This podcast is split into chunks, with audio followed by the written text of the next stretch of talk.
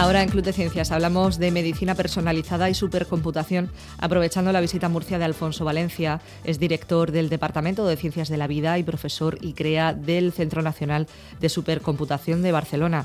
¿Qué tal está? Muy buenos días. Hola, muy buenos días. Estábamos hablando de medicina personal, personalizada, supercomputación. Quizá la primera parte, lo de la medicina personalizada, sí que nos suene más, sobre todo por, por, algunos tipos de tratamientos, especialmente los oncológicos. ¿no? Ya la relación con la supercomputación, eso explíquenoslo mejor usted. Bueno, eh, cuando hablamos de medicina personalizada, hablamos de adaptar los, los, tratamientos a las características de cada individuo, en vez de dar un tratamiento como estamos haciendo ahora mismo, ¿no? El mismo fármaco con las mismas prescripciones para tratar el mismo, el mismo, la misma enfermedad, el mismo tipo de cáncer, por ejemplo, adaptar estos tratamientos a las características, por ejemplo, a las, al perfil eh, del genoma, a la información genética de cada persona. Esto obviamente se basa en tener datos suficientes, tanto de tanto del paciente como de los como de los medicamentos y los procedimientos. Y en muchos casos estos datos son datos muy voluminosos, datos que vienen de información genómica, que son complejos, heterogéneos y son grandes cantidades de datos. Y además adaptarlos a cada paciente requiere entender las características de esta persona, para lo cual utilizamos modelos y simulaciones. La combinación de grandes cantidades de datos, muchos casos que hay que analizar, más una cantidad de simulaciones necesarias para adaptar la información a cada perfil de cada persona, son datos complejos, simulaciones, requieren una computación, una computación capaz de proveer esta información en un tiempo, en un tiempo, en el tiempo de los tratamientos, porque todo esto tiene que adaptarse al ritmo de, al ritmo de la medicina. El papel, pues obviamente acabas necesitando recursos, recursos computacionales avanzados, que es, entramos en el terreno de la supercomputación, hacer que este tipo de análisis se pueda hacer de un modo efectivo y un modo suficientemente rápido. Eh, uno de los apuntes que destaca es el tema de la reducción de los tiempos. Eh, ¿Cuánto puede agilizar ese tipo de, de tratamiento, de diagnóstico, usando el supercomputador en el que usted trabaja? Bueno, estamos, estamos diciendo esta mañana que una sola placa de un, uh, del superordenador nuevo, de Mare Nostrum 4, es equivalente a todo el Mare Nostrum que teníamos, al Mare Nostrum 1 que teníamos hace ocho años. O sea que la, velocidad de computación ha avanzado enormemente.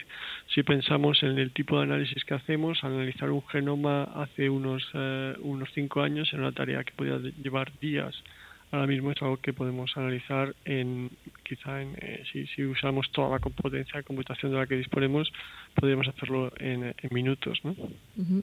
eh, suponemos también que tras todo el proyecto Genoma Humano es el que ha podido sentar un poco las bases para que ustedes también puedan tener esos datos para manejar ¿no?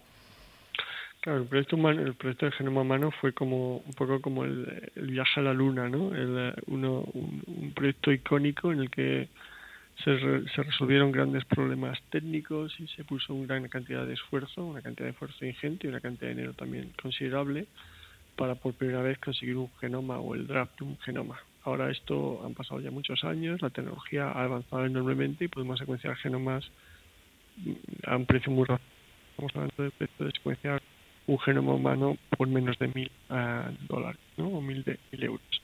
Uh -huh. eh, de la, desde el punto de vista computacional, pues lo mismo. Aquel análisis fue un análisis súper complicado. Ahora mismo es un análisis que se puede hacer, al menos a cierto nivel de información, de un modo mucho más eficiente.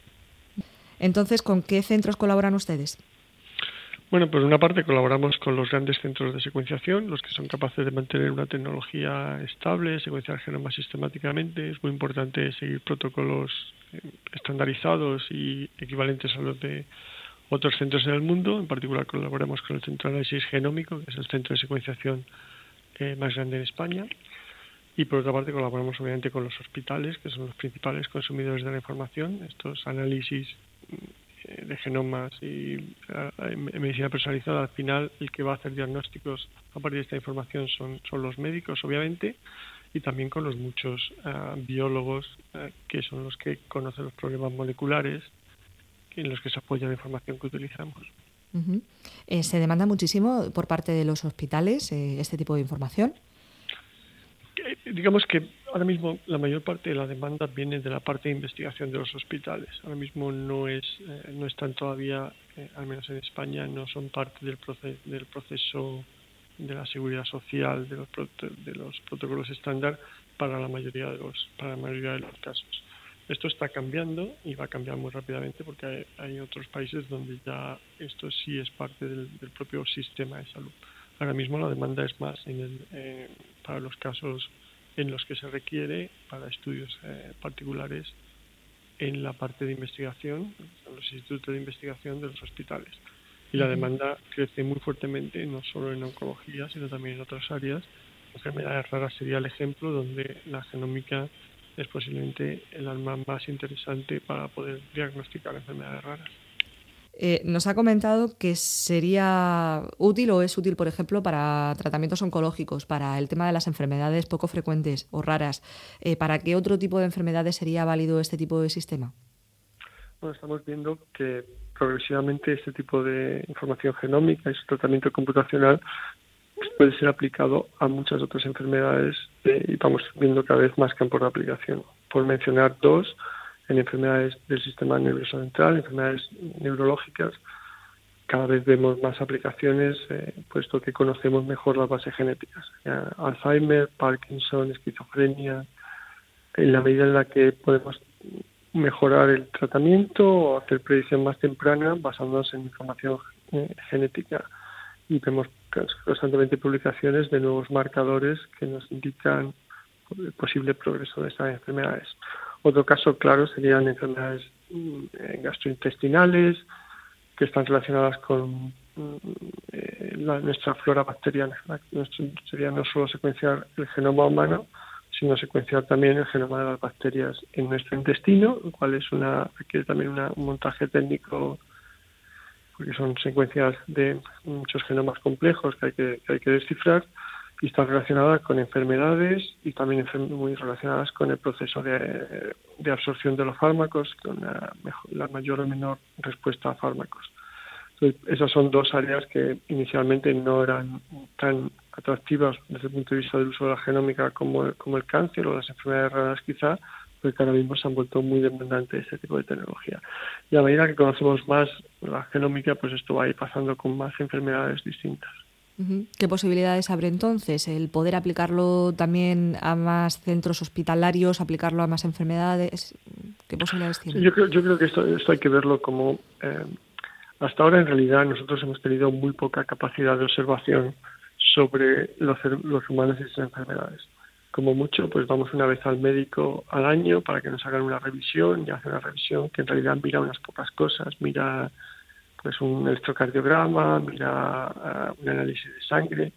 En realidad quisiéramos tener mucha, una monitorización mucho más continua nuestra, quisiéramos saber cómo es nuestro estado de salud cada día, quisiéramos poder medir cómo está nuestras, eh, nuestra actividad fisiológica diariamente.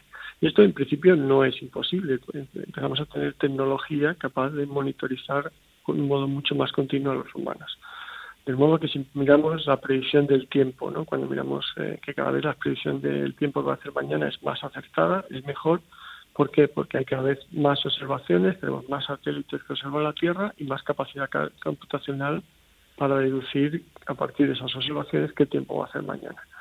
Pues un poco igual con, en medicina. A medida que tenemos más capacidad para hacer observaciones de nuestro estado fisiológico diariamente, se incluye la expresión de nuestros genes, nuestros metabolitos, nuestro metagenoma, etcétera, tendremos más capacidad para predecir cómo va a evolucionar nuestra enfermedad o nuestro estado de salud, cómo vamos a mejorar.